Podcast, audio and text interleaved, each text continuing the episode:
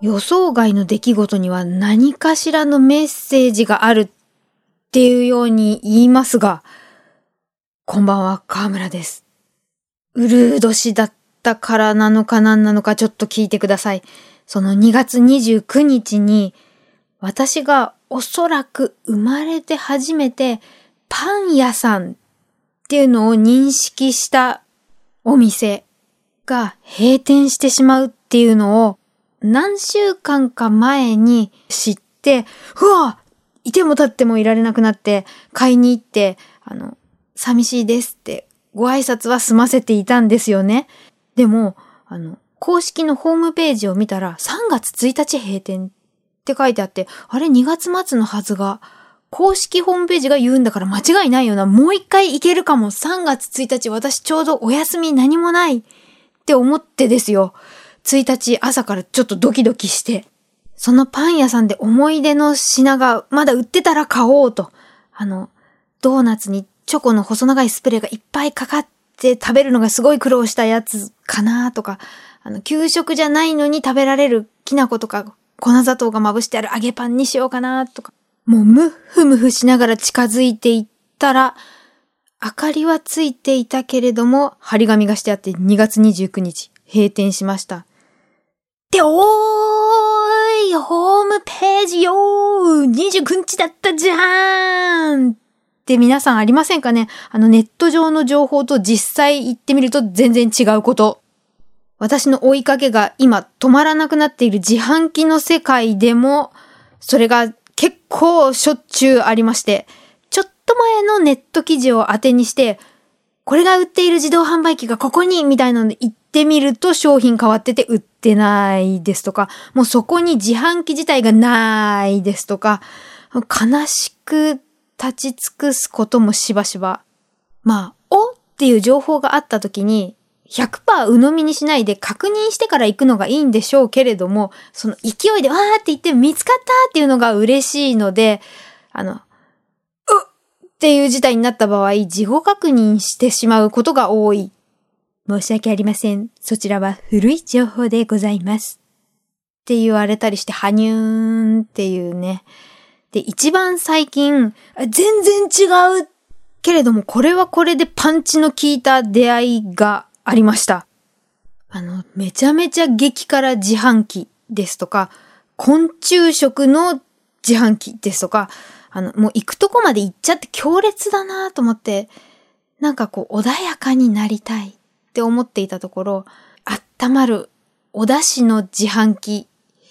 で、昆布だしのやつは1000円だったんですよね。で、もうちょっとお値段控えめ1000円以下で買えるだしの自販機が家から歩いていけないこともない場所にあるっていうのを知りまして、あの、駐車場の脇にあると。寒い雪かもしれないみたいな雨の休日ありましたよね。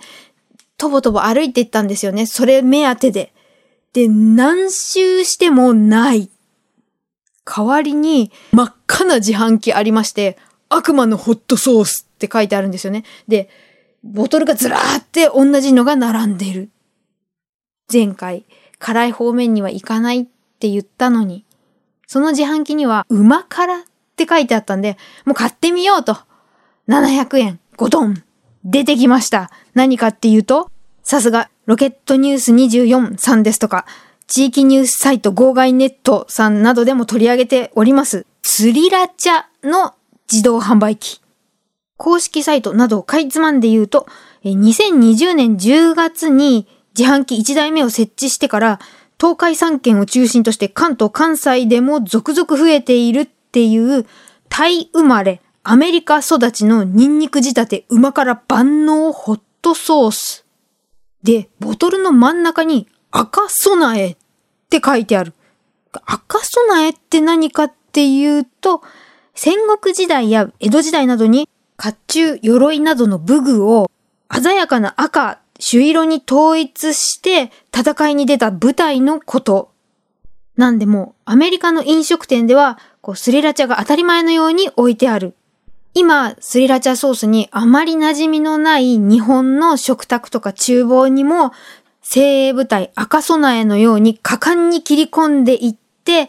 そのスリラチャソースの文化を広めていきたいっていう意味を込めた商品名なんだそうです。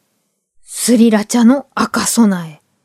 で、これは、あの、タイ、アメリカとかだと、シラチャーソースとかシラチャっていうみたいですね。オールアバウト、キャリアアジアなどより。シラチャーソースのシラチャとは、タイのチョンブリー県シラチャー郡っていう地域の名前から来てると。で、1930年代に頼むチャッカパックという女性が初めて作ったのが、お名前シラジャパニッチっていうソース。これがタイで人気になったと。甘くてスパイシーな独特の風味、ピリッとしたお酢のような仕上がりが特徴。その後、1980年代にアメリカのロサンゼルスに渡ったベトナム系アメリカ人のデビッド・トランさんがシラチャーソースを作ってカルト的な支持を得て全米世界に広がっていったと。どうやらアメリカ版のシラチャーソースは、あの、タイ版よりもニンニクの風味が強くて甘みと辛みは抑えめ。で、ちょっと違うようなんですけれども、このトランさんが設立したホイフォンフーズのシラチャーソースは、あの、ラベルに温度りが書いてあるので、温度り、ルースターソースって言って知られていて、あの、40年以上同じ材料で作り続けている。